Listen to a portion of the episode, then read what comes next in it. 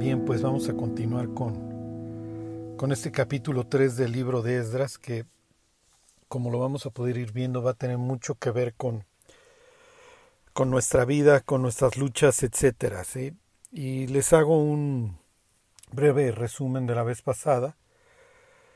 Como saben, ha llegado en, en nuestra historia el séptimo mes, asociado con la creación, la Biblia arranca con las palabras en el principio, Juan B. Reshit, y en Proverbios leemos acerca de la sabiduría lo siguiente, Jehová me poseía en el principio, ¿se acuerdan? Es Proverbios 8:22, ya de antiguo, antes de sus obras. En el 8:27 mismo en Proverbios dice, cuando formaba los cielos, ahí estaba yo, cuando trazaba el círculo sobre la faz del abismo. Entonces, este, como en ambos casos se utiliza este concepto de Reshit, y en Proverbios dice que cuando se estaba formando, cuando Dios estaba llevando a cabo la creación, ahí estaba la sabiduría. Obviamente, este, una personificación de la sabiduría que años más tarde nos aclara el Evangelio de Juan, sería el propio Cristo, ¿sí? Pero esta personificación de la sabiduría era ya algo que brincaba a los ojos de los judíos. El hecho de que Jesús dijera que era Dios y de que todas las cosas habían sido hechas por Él. Eh, por ejemplo, esta expresión que Él maneja de que mi Padre hasta ahora trabaja y yo también trabajo. Ajá, sería algo que hoy tal vez los judíos verían como una locura, en aquel entonces para nada. Lo que sucede que para negar la divinidad de Jesús luego hubo que hacer todo un control de daños. Pero la distinción entre Dios y un Dios, eh, vamos a decir, a un lado, como lo aclara el propio Jesús, si Jesús es hijo de David, ¿por qué el propio David le dice a Dios, al Mesías, siéntate, este, el Señor dijo a mi Señor, siéntate a mi diestra? Si es hijo de David, entonces por qué está la diestra de Dios y por qué aparece desde entonces en el Salmo 110.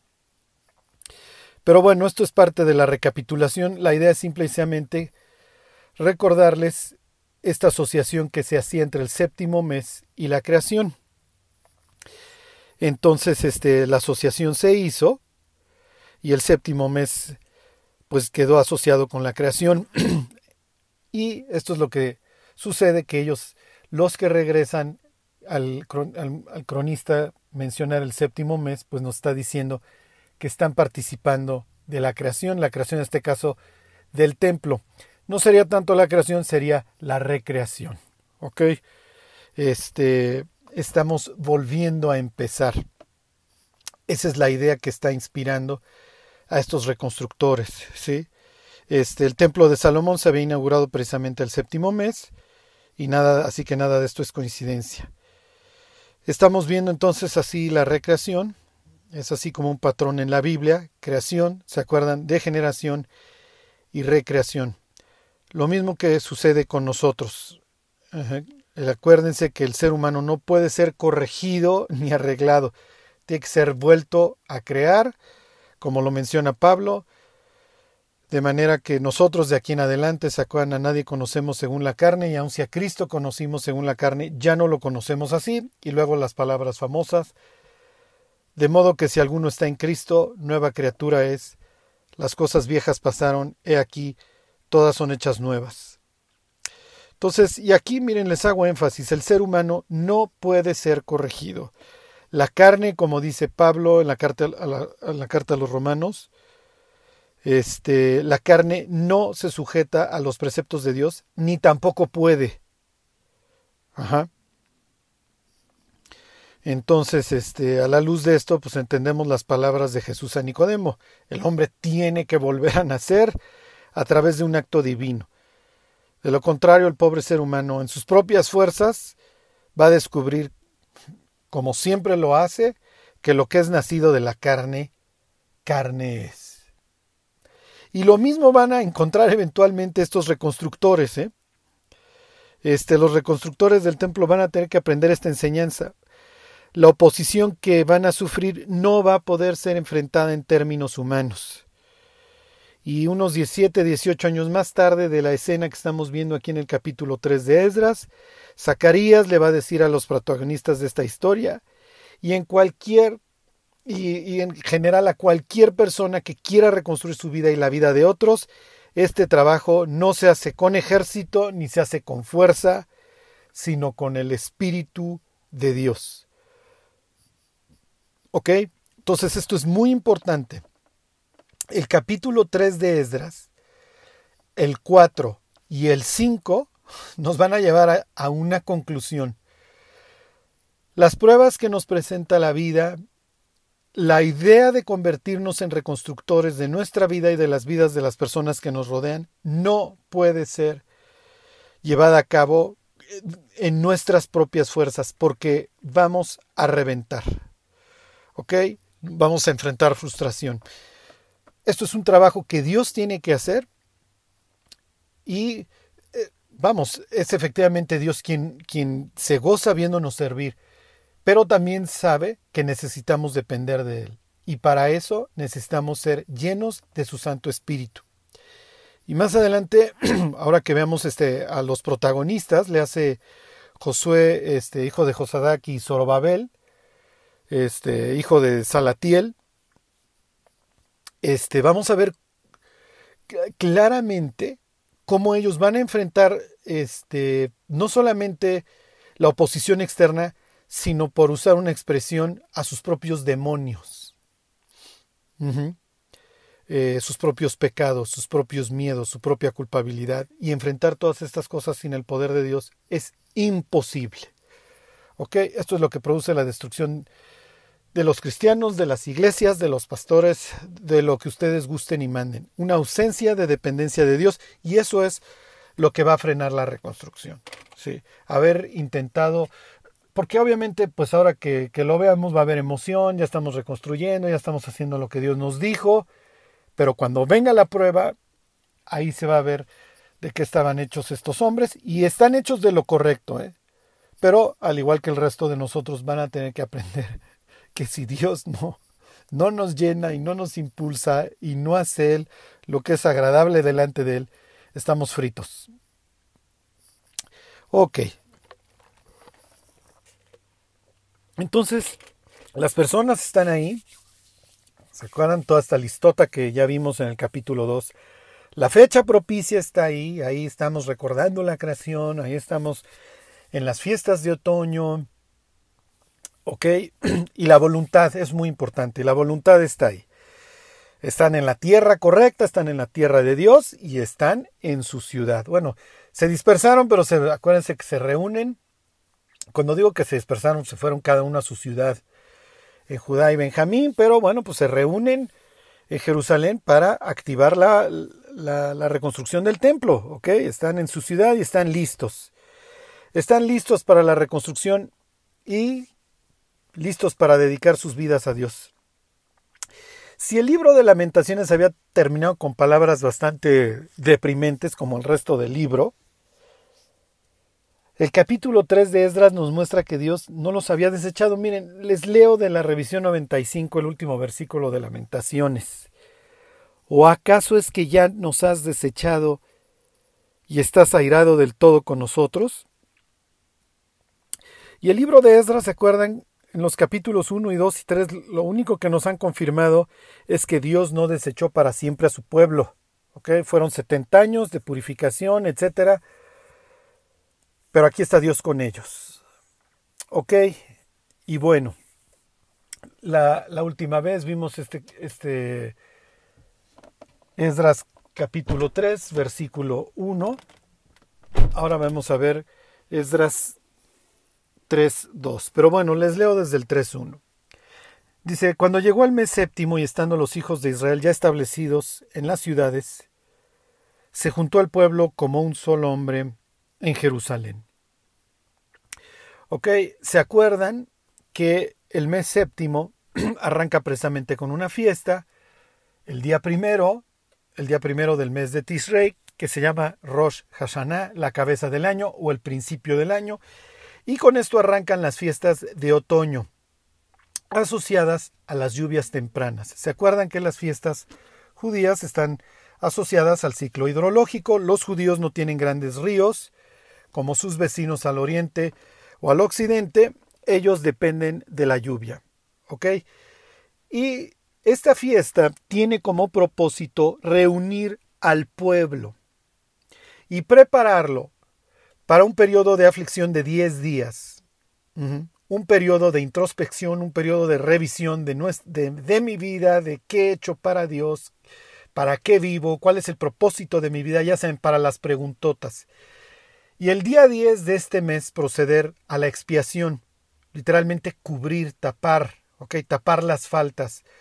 Y a través de todo un ritual, descrito en el libro de Levítico, en el capítulo 16 y en el 23, limpiar, purificar, ¿ok?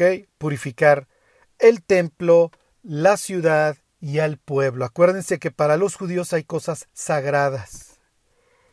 ¿Ok? Y entonces es natural que el cronista nos diga que en el mes séptimo se reunió, se reunió el pueblo. ¿Quiénes se reunieron? Los de la lista del capítulo 2. Si se acuerdan, los judíos creían que el día primero se abría el libro de la vida y se abrían las puertas del cielo y el día 10 se confirmaban los nombres porque había habido perdón y había unas personas que no se habían querido arrepentir y así se iban a echar el resto del año. ¿Ok?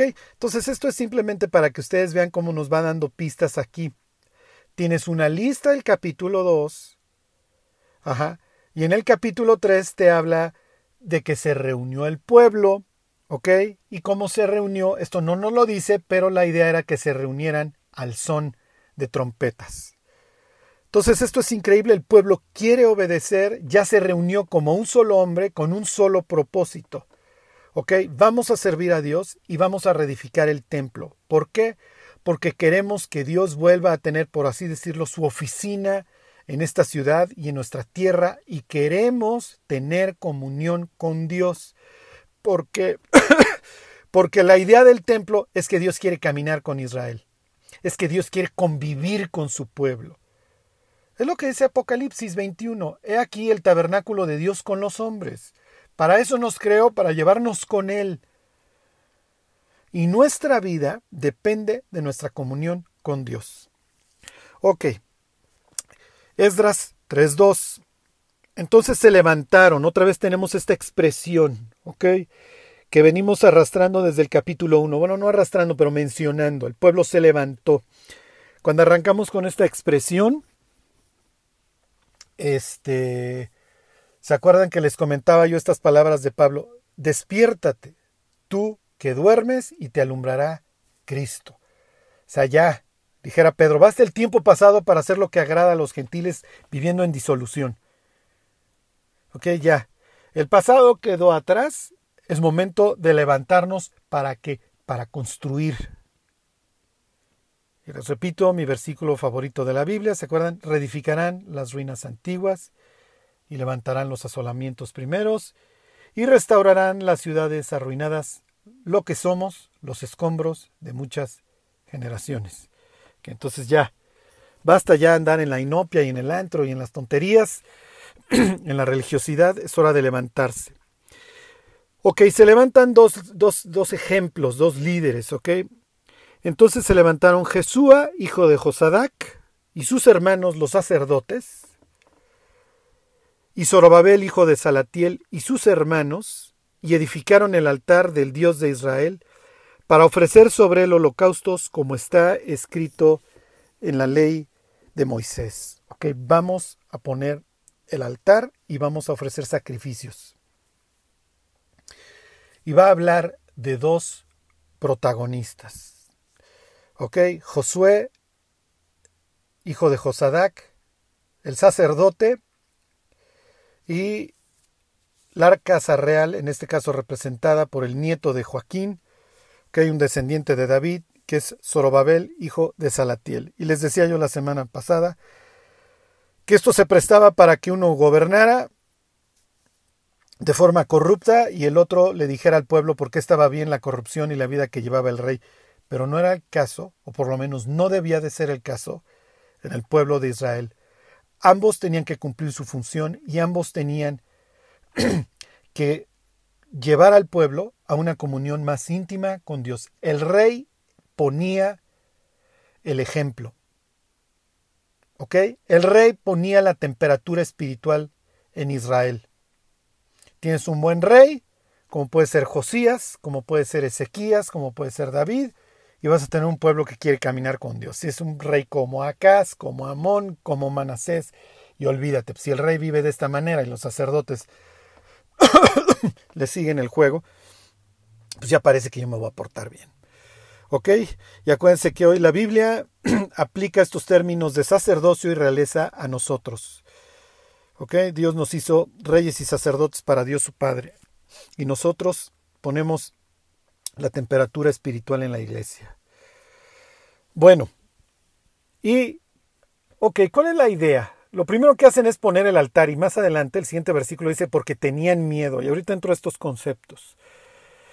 Ok, vamos a hablar del altar. ¿Qué, qué, cuál es la idea de reactivar los sacrificios? Y miren, esto lo entendemos nosotros más fácil porque tenemos la carta a los hebreos.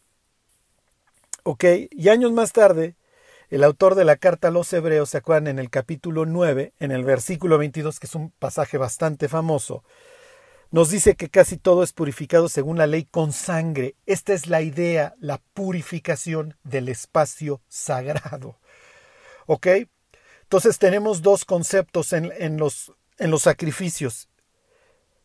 El sacerdote desde un punto de vista, vamos a decir, previo a la cruz, que todavía no tiene tal vez claro, sí entiende dos cosas entiende que el, derramamiento de sangre purifica, número uno, y número dos, entiende el concepto de costo. La muerte de un tercero, que a ver, yo estoy matando a un animal inocente que antes de matarlo baja las orejas.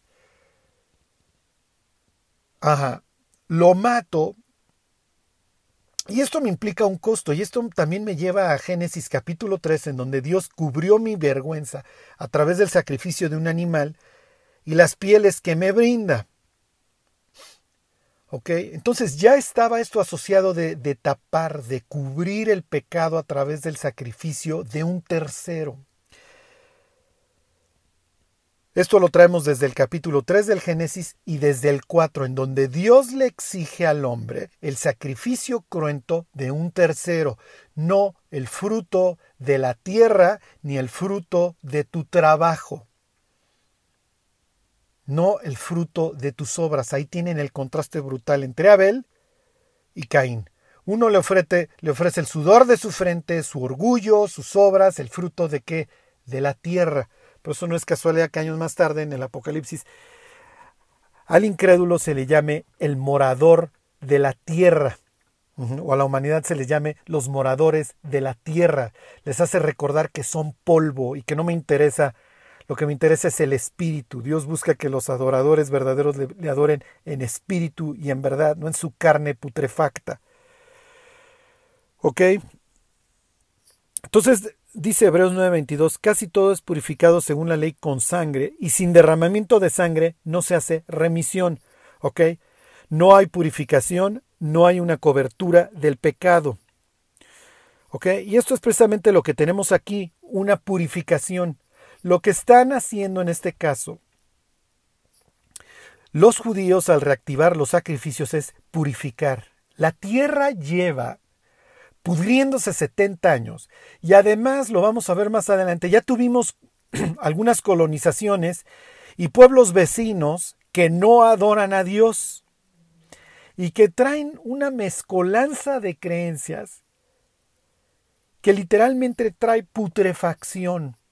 Acuérdense, y eso va a ser la temática del partido, no os unáis en yugo desigual con los incrédulos, porque qué comunión tiene el templo con los ídolos, Cristo con Belial, la luz con las tinieblas.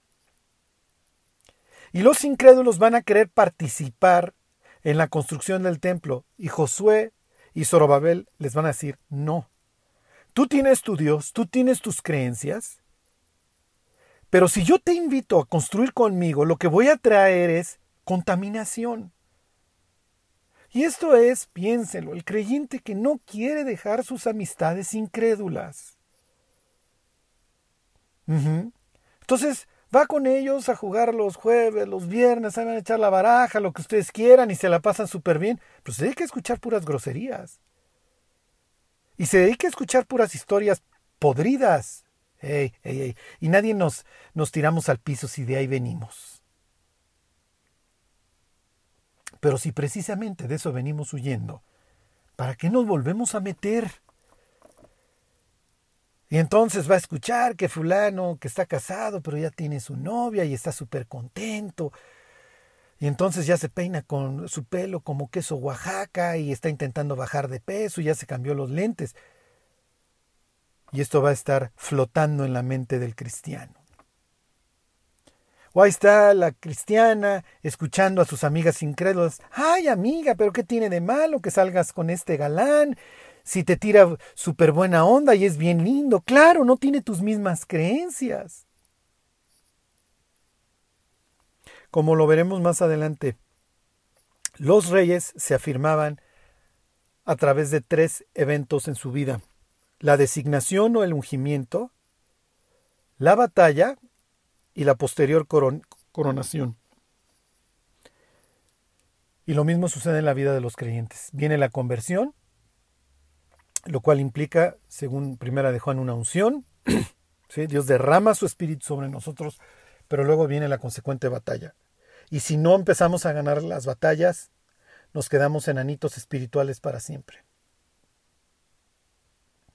¿Ok? Lo que, los, lo que nos está diciendo el cronista en el 3.2 es que estas personas quieren purificar la tierra, quieren purificar la ciudad, quieren purificar el territorio de Judá y quieren purificar sus vidas, porque eso es lo que hace el derramamiento de sangre. ¿Ok? Y esto es precisamente lo que tenemos aquí, una purificación. Entonces los sacrificios y el derramamiento de sangre continuarán conforme le había establecido la ley. Entre otras cosas, Israel aprende a través de los sacrificios, les comento que hay un costo y que la consecuencia del pecado es la muerte. En su mente esto es lo que trae purificación a lo que se considera sagrado. La tierra, las personas y el templo. Y como les comento, la tierra lleva desolada décadas y obviamente contaminada. Y entonces es necesario proceder a su purificación. Y este tema de la purificación corre a través de la mayoría, si no es que de toda la literatura de la, de la restauración. ¿Ok? Y, la literatura de la restauración, acuérdense, no está solamente en estos libros del exilio, sino tienen todas las promesas de los profetas de Amós, ¿ok? Ya te va a hablar de una época de restauración total, Oseas, Ezequiel, Jeremías, ¿Se acuerdan? 30 al 33, 24, eh, lo que ustedes quieran. Eh, Ezequiel 36, un pasaje famoso acerca de la restauración. Ok. Les leo algunos versículos precisamente de Ezequiel 36. Y esto, piensen, está informando esta idea de, a ver, luego, luego vamos a poner el templo, muchachos. Este, bueno, empezamos por el altar y empezamos a derramar sangre porque esto está podrido. Dice, por ejemplo, este Ezequiel 36, 17, Hijo de hombre, mientras la casa de Israel moraba en su tierra, la contaminó con sus caminos y con sus obras. Como inmundicia de menstruosa fue su camino delante de mí. Y derramé mi ira sobre ellos por la sangre que derramaron sobre la tierra, porque con sus ídolos la contaminaron los esparcí por las naciones y fueron dispersados por las tierras, conforme a sus caminos y conforme a sus obras, los juzgué. Si recuerdan, y yo espero que esto sea para la mayoría de, ustedes algo como, bueno, que luego, luego me viene a la mente, capítulo 36 habla del regreso de los judíos a su tierra y de hecho dice, háblale a los montes de Israel porque ya están para volver. Y entonces, ¿qué están pensando este, perdón, este, Zorobabel y Josué y todos los de la lista del capítulo 2? Ahí vamos de regreso, por favor, que Dios nos bendiga. Y que se preparen las tierras, que se preparen esos montes que quedaron podridos, ¿ok? Para que nos vuelvan a dar sustento. ¿Ok? Y entonces aquí, ¿qué es lo que nos está contando Dios a través de Ezequiel? Que mientras Israel moraba en su tierra, la contaminó y esto quedó totalmente podrido. Utiliza este ejemplo del, de la mujer menstruosa, el mismo ejemplo que usa Isaías 64, ajá, porque nuestras justicias son como trapo de inmundicia, es la misma, la misma idea, la misma expresión como trapo de menstruo, ¿ok? Y entonces dice, los, los regué, pero yo los voy a regresar. Y entonces cuando estos regresan, pues ¿qué es lo que están pensando? Ay Dios, pues esto quedó muy contaminado, hay que volverlo a purificar, ¿verdad? Pues sí. Dice 36, 24, Ezequiel 36, 24. Y yo os tomaré de las naciones, y os recogeré de todas las tierras, y os traeré a vuestro país, lo que estamos viendo. Esparciré sobre vosotros agua limpia, y seréis limpiados de todas vuestras inmundicias, y de todos vuestros ídolos os limpiaré. Y luego viene este pasaje famoso, os daré corazón nuevo, y pondré espíritu nuevo dentro de vosotros, y quitaré de vuestra carne el corazón de piedra, y os daré un corazón de carne, y pondré dentro de vosotros mi espíritu. Y haré que andéis en mis estatutos, y guardéis mis preceptos, y los pongáis por obra. Entonces Dios tiene, los trae de regreso, ¿ok? Y luego les dice que los tiene que bañar, ¿ok? Va a esparcir sobre ellos agua limpia y los va a limpiar de qué? De todas las inmundicias. ¿De cuáles inmundicias? De todas esas que traen de una tierra inmunda como es, como es cuál, como es Babilonia. Estos vienen de allá. Zorobabel quiere decir descendido o que fluye de Babilonia. Entonces este en el nombre trae la fama. Entonces como vienes de esa tierra putrefacta, y además cuando se fueron tampoco andaban muy limpios, los tengo que limpiar. Y además la tierra también está contaminada, todo está podrido, es lo que está, los versículos que les estoy leyendo es que todo está podrido. Bueno, y entonces, ¿cómo hago limpieza? Derrama la sangre. Tan tan. Entonces ahora ya son expertos en Esdras 3.2, ya saben lo que está diciendo el cronista. Cuando uno lo lee, oye, ¿y por qué están poniendo el altar? Y además, ¿por qué dice que edificaron el altar? Porque tenían miedo, eso ahorita lo vemos. Que les leo 36, 33. Así ha dicho Jehová, el Señor, el día que os limpie de todas vuestras iniquidades, haré también que sean habitadas las ciudades y las ruinas sean reedificadas. ¿Ok? Otra vez estos conceptos de limpieza, ¿ok? De reedificación, de restauración. Ok, este pasaje, 36, 25 y 26, maneja dos conceptos, el agua y el espíritu. Cuando Nicodemo va en la noche a preguntarle a Jesús que si es él, porque no llena el perfil mesiánico, ajá, Jesús maneja estos temas de la recreación, que estamos viendo en Esdras, de la limpieza a través del agua y el nuevo espíritu. ¿Se acuerdan? Rabí, sabemos que has venido de Dios como maestro, porque nadie puede hacer estas señales que tú haces si no está Dios con él. Le está preguntando, ¿eres tú? O sea, porque yo hubiera estado esperando otra idea del Mesías. O sea, yo me lo imagino arrasando romanos y trayendo la paz y dándonos, dándonos la posibilidad. Esto es muy importante. Si ustedes entienden esto, ustedes van a entender lo que implica la restauración para los judíos y para nosotros. Lo que Nicodemo quiere y lo que cualquier creyente honesto quiere, el papá de Juan el Bautista, etc., es adorar a Dios sin miedo. Lo que estamos viendo en Esdras 3 es una adoración a Dios rodeado de enemigos.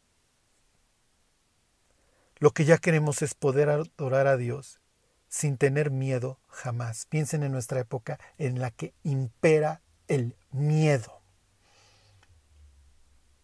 Miedo a todo, a enfermarnos, a la violencia, al desempleo, a un futuro incierto. Eso es lo que quiere Nicodemo. Por eso, oye, o sea, ¿por qué no? ¿Dónde está el fuego? ¿Dónde está y vendrá súbitamente a su templo el Señor? ¿Dónde están las llamas? ¿Y Jesús qué le contesta? De cierto, de cierto te digo que el que no naciere de nuevo no puede ver el reino de Dios. Ok, recreación, sí, sí te entiendo. ¿Cómo puede un hombre nacer siendo viejo? A ver, yo soy un judío ejemplar, yo creo en Dios, yo no estoy volver a nacer. De cierto, de cierto te digo que... Y viene una cita de estos dos versículos. El que no naciere del agua y del espíritu no puede ver el reino de Dios. Está tratando a Nicodemo como Nicodemo a sí mismo se ve, como un extranjero en su propia tierra. Pero viene esta promesa de ser purificados de todas las iniquidades, que las ciudades vuelvan a ser habitadas, que las ruinas sean reedificadas y adorar a Dios sin miedo. Pero hay algo que Nicodemo todavía no entiende.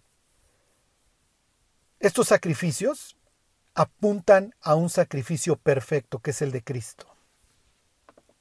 Y si bien Dios dice, te considero que esta sangre derramada de los animales trae la purificación, lo único que estamos haciendo es apuntar por fe a un sacrificio perfecto. Y es lo que narra y explica perfectamente el capítulo 10 de la carta a los Hebreos.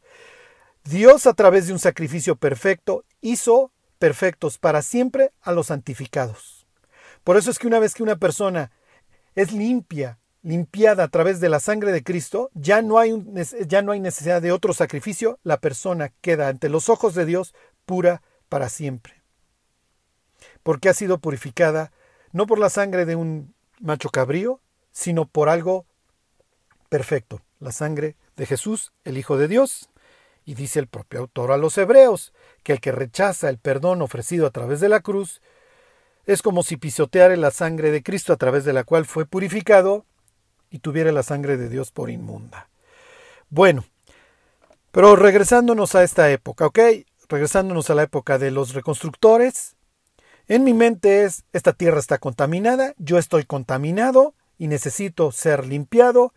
Y hoy yo tengo a mi disposición este sistema sacrificial que si bien no tengo totalmente claro, ok, tal vez la muerte del Mesías y lo que ya me dijo Isaías ahí en 52 y 53, para mí esto es lo que Dios me ordenó y con esto yo voy a cumplir. Ok, así que en la mente de estos reconstructores flotan todas estas promesas de restauración y de la pureza que expresaban los profetas. Para ellos es necesario restablecer los sacrificios. Ajá, y de hecho yo espero que muchos recuerden estas palabras de Levítico. El fuego arderá continuamente en el altar, no se apagará. Y una vez más, el fuego está ardiendo después de muchos años sobre el altar. El fuego ya llevaba apagado muchos años y es necesario restablecerlo. Va a costar trabajo y oposición, pero es necesario. Y aquí me dirijo a las personas que han apagado su relación con Dios. Van a tener dos cosas, trabajo y oposición, pero lo van a tener que hacer. La otra opción implica, entre otras cosas, una pérdida incalculable y una eventual sustitución. Cuando las personas se apartan y se enfrían y vuelven a tomar la Biblia, hagan de cuenta que tomaron un diccionario y se empezaron a memorizar por, la, las palabras que en su vida habían escuchado y que no les interesan. Ni modo. A leer y a orar, a leer y a orar hasta que se vuelva a encender el fuego. Y no van a, y no van a sentir bonito y no van a tener ninguna experiencia así gratificante ni de gozo inmediato. Porque hay que quitar cubierta tras cubierta, ¿sí? Hay que pelar esa cebolla hasta volver a llegar al corazón y que se vuelva a encender. Por lo peor que le puede suceder a un creyente es ser sustituido. A ver, ya no quieres trabajar, te disciplino, te disciplino hasta que finalmente está bien. Si no quieres, ni modo. Piénsenlo, Rubén es sustituido en los derechos de primogenitura por José. Así dice Primera de Crónicas. Si bien Judá llegó a ser el jefe, pero en esa generación Rubén violó el hecho de su padre, entra José a la primogenitura y él obtiene los derechos y sustituye en ese sentido a Rubén. Judas es sustituido por Matías. Ni modo, tú no quieres creer, maestro, pues ni modo, ándale ya. tantos años viendo al Mesías, nunca quisiste creer, te acabaste suicidando, allá tú. Y pues buscamos a alguien que sí quiera.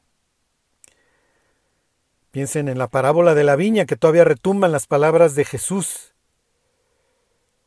¿Tú no quieres Israel? Está bien. Me busco a ver quién quiere. Y si lo hago entre estos griegos putrefactos, pues tomaré estos griegos putrefactos. Les leo Mateo 21, 43. Por tanto os digo que el reino de Dios será quitado de vosotros y será dado a gente que produzca los frutos de él. Entonces, si alguien me está escuchando que ya enfrió su relación con Dios, en este instante, deja lo que estés haciendo, bueno, termina de escuchar esto y ponte a leer la Biblia. Y si tienes que detener esta grabación por agarrar la Biblia, deja de escucharme a mí y ponte a escuchar a Dios. Dios se goza viendo a sus hijos servirle, pero si uno no lo quiere hacer, siempre podrá encontrar una persona que lo quiera hacer. Bueno, y esta idea de purificación, acuérdense, o sea, ya a estas alturas del partido no es solamente para los judíos, o sea, más adelante se van a tomar los conceptos de hasta los términos de la tierra, como dice Isaías 42, 6 y 49, 6. Ajá, este, piensen en las palabras de Sofonías 3.9, se las leo. En aquel tiempo devolveré yo a los pueblos pureza de labios, para que todos invoquen el nombre de Jehová, para que les sirvan de común consentimiento. Pero para que el resto de los pueblos quieran servir a Dios, van a tener que ver a unos judíos sirviendo a Dios con todo su corazón. Pero bueno, ok, ya está el altar en funciones nuevamente. Nuevamente se puede ver el fuego y la idea es que nunca se vuelva a apagar. Bueno, les hablo un poco acerca de los protagonistas. Ok, Zorobabel y Josué pasan en estos capítulos al primer plano y vamos a empezar por la realeza. Como les decía, Zorobabel quiere decir descendido de Babilonia, viene de dos palabras.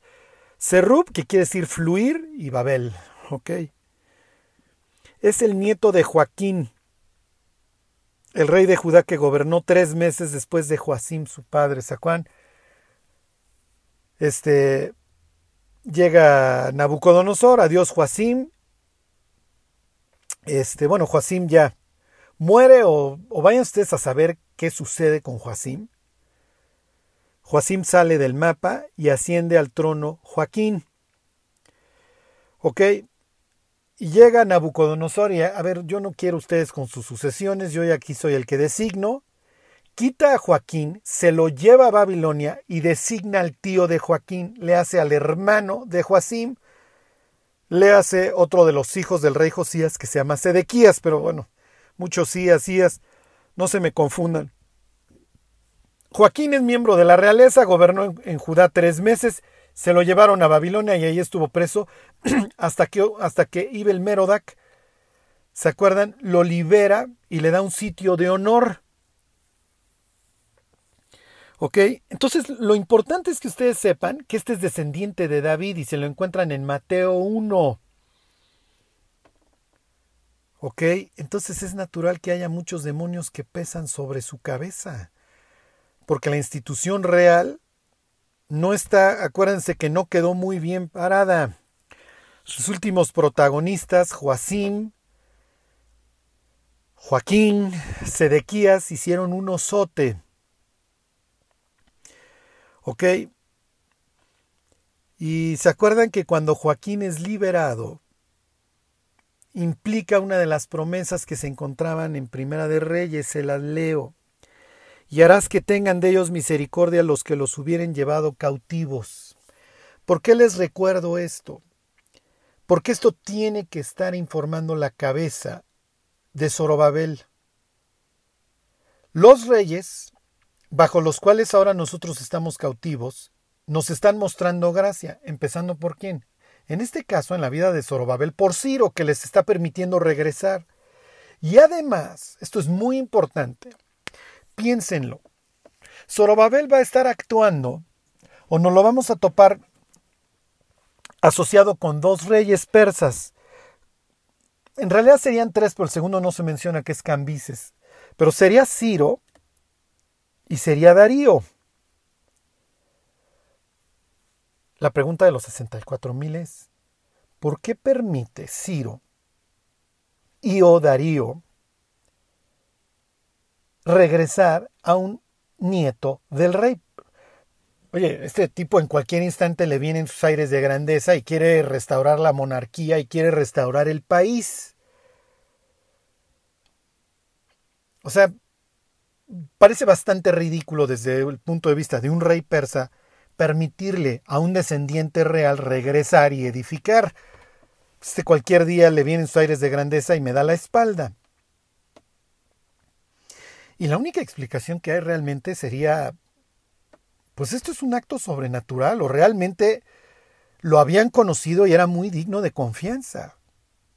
Y va a saber guardar su lugar. Y la, la realidad es que Zorobabel va a saber guardar su lugar como un miembro de la realeza de Judá, pero vasallo.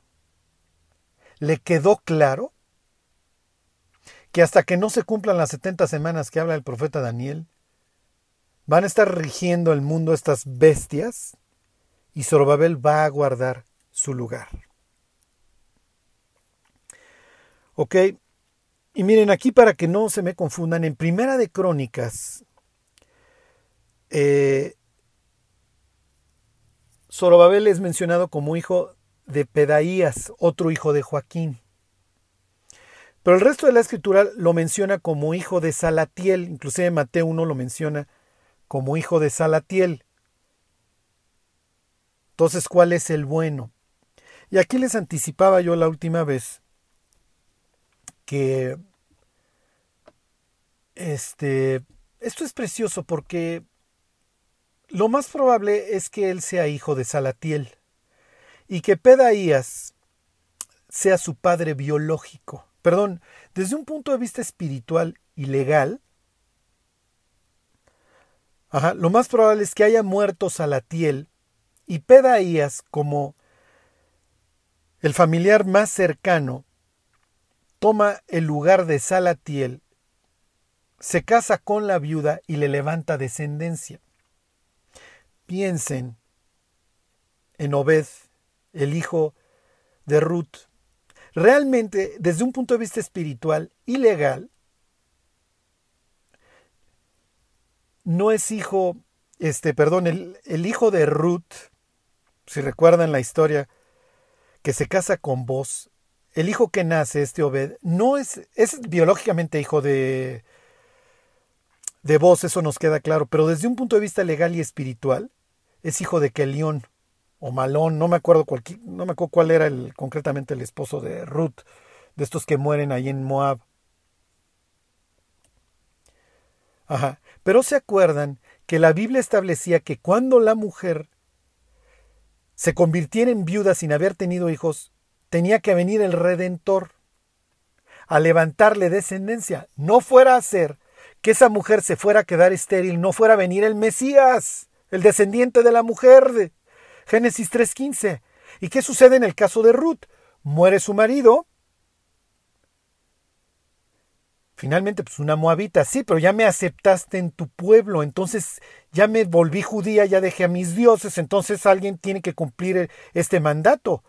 Y a ver, vos vete poniendo las pilas, mi cuate. ¿Se acuerdan que es la misma Ruth la que lo va a buscar en la noche? Y le descubre los pies, que es un eufemismo. A ver, mi cuate, tú tienes la circuncisión, tú eres hijo del pacto, cumple con la ley. Y a veces tienes razón, hijo, qué oso me acabo de echar. Mañana yo veo porque hay un redentor más cercano. Si él no te quiere redimir, yo te redimo. Pero el hijo que van a nacer, técnicamente no es mío. Y las tierras y eso del muerto no las voy a tomar yo, yo nada más pago la deuda, pero las va a tomar el hijo. Por eso es que fulano, super fulano del libro de Ruth, no quiere ver afectado su patrimonio, porque dice, sí le tengo que liberar la deuda a la viuda, pero las tierras y eso pues van a ser para el escuincle que nazca. Ahí tienen la gravedad de fulano. Fulano es un nefasto que no quiere cumplir con la voluntad de Dios y por eso no, su nombre ni siquiera es mencionado. Porque no hay, no hay nada digno de mencionar. Mientras que vos pasa la historia como un gran hombre. Y Ruth pasa la historia en Mateo 1 como una dentro de estas mujeres en la línea mesiánica. Bueno, en el caso de Zorobabel, tienes gente que quiere cumplir la voluntad de Dios, por eso es que tienes dos hermanos que son sus papás. Uno que muere y otro que asume sus deudas, le levanta, o lo que ustedes quieran, asume ese rol, le levanta descendencia a la mujer, aunque sabe que el hijo legalmente no va a ser de él, pero cumplió con la voluntad de Dios. La historia en la vida de Zorobabel, en su vida y en la de sus ascendientes, es de gente arrepentida que quiere cumplir la voluntad de Dios. Y ya llegamos a Babilonia y ni modo, ya nos expulsó Dios pero eso quedó en el pasado. Ahora sí, ahora sí queremos hacer la voluntad de Dios. ¿Ok? Entonces, cuando ustedes lean en un lado que este es hijo de Pedaías y en otro que este es hijo de, de Salatiel, no es que la Biblia se esté contradiciendo. Esto es perfectamente posible. Y lo único que te indica es que ahí hubo una familia que se arrepintió y que quiso hacer la voluntad de Dios. O sea, Léase, no fue en balde que Joaquín fuera liberado. Su corazón había cambiado y ahora Dios podía derramar gracia en él y en su descendencia. Y el hecho de que Ciro y Odarío lo hayan enviado y le permitan la reconstrucción es simplemente otra señal de que Dios está derramando gracia en las vidas de estos hombres que si bien tienen un historial hacia arriba bastante nefasto, tuvieron esta actitud de antes como antes y ahora como ahora. Y el pasado quedó en el pasado y no voy a vivir en culpabilidad. Estoy dispuesto a que hoy sea distinto. Ok, y como cualquier otro miembro de la realeza, Zorobabel va a tener estos eventos en su vida. La designación, aquí ya la tenemos, ¿ok? Zorobabel se levanta, el miembro de la Casa Real, a quien ya se le permitió regresar por un, por un permiso del rey extranjero. Y ahora va a venir la lucha y posteriormente este, va a venir la coronación. No tanto en la vida de Zorobabel, vamos a ver estos tres eventos tan nítidos, finalmente él está viviendo hasta cierto punto como vasallo, pero lo vamos a ver en el resto de los reyes. Pero lo que sí se ve claramente en Zorobabel, aunque sí tiene una, vamos a decir, una especie de coronación, eso lo vemos la próxima semana. Esto viene en el libro de Ageo, ¿ok? En donde Dios le da todo un espaldarazo y le dice que a él lo designa y que se lo va a poner como anillo de sellar en su mano el propio Dios. Pero lo que vamos a ver muy claramente es este concepto de que tengo que probar a través de la batalla o de la toma de decisiones que soy digno de representar al pueblo. ¿Ok? Y esto lo vamos a ver en todos los reyes y se los explico a mayor detalle la próxima semana. Pero si bien lo va a tener que vivir Zorobabel en su vida, lo vamos a tener que vivir nosotros. Tenemos que vencer al maligno. Os alabo a vosotros jóvenes, les dice Juan, porque habéis vencido al maligno. Vamos a tener que enfrentar esas batallas y ganarlas.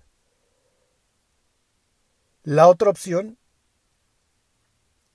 es ser unos inmaduros espirituales para siempre e ir todo el camino quejándonos de lo que hacen o dejan de hacer otros. No, no es así. Si te vas a enfrentar con alguien y te vas a quejar de alguien para madurar espiritualmente, es de la persona que ves en el espejo. Mientras más inmaduros, menos conformes con el resto de los cristianos, los pastores, lo que ustedes quieran. Mientras más maduramos, nos damos cuenta de que el pastor tiene las mismas luchas que nosotros Y además de que Él no tiene lo que se necesita para resolvernos la vida. Y lejos de eso, estamos para cooperar, no para destruir. Pero para eso tenemos que enfrentar a nuestros gigantes. David es ungido y posteriormente, ¿qué narra Samuel? Goliat. Salomón es designado y ¿qué nos narran posteriormente los cronistas? Que se tuvo que enfrentar a sus demonios. Saúl es ungido. Y luego que nos narra el cronista, que nos narra Samuel. Y así muchísimos reyes, y así ahora en la casa real Zorobabel, y así ahora nosotros. Bueno, el tiempo vuela cuando la está uno pasando bien. Que Dios los bendiga. Y se alegró el pueblo por haber contribuido voluntariamente, porque de todo corazón ofrecieron a Jehová. Primera de Crónicas 29:9.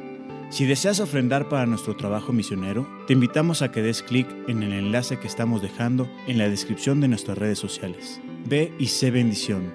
Gracias.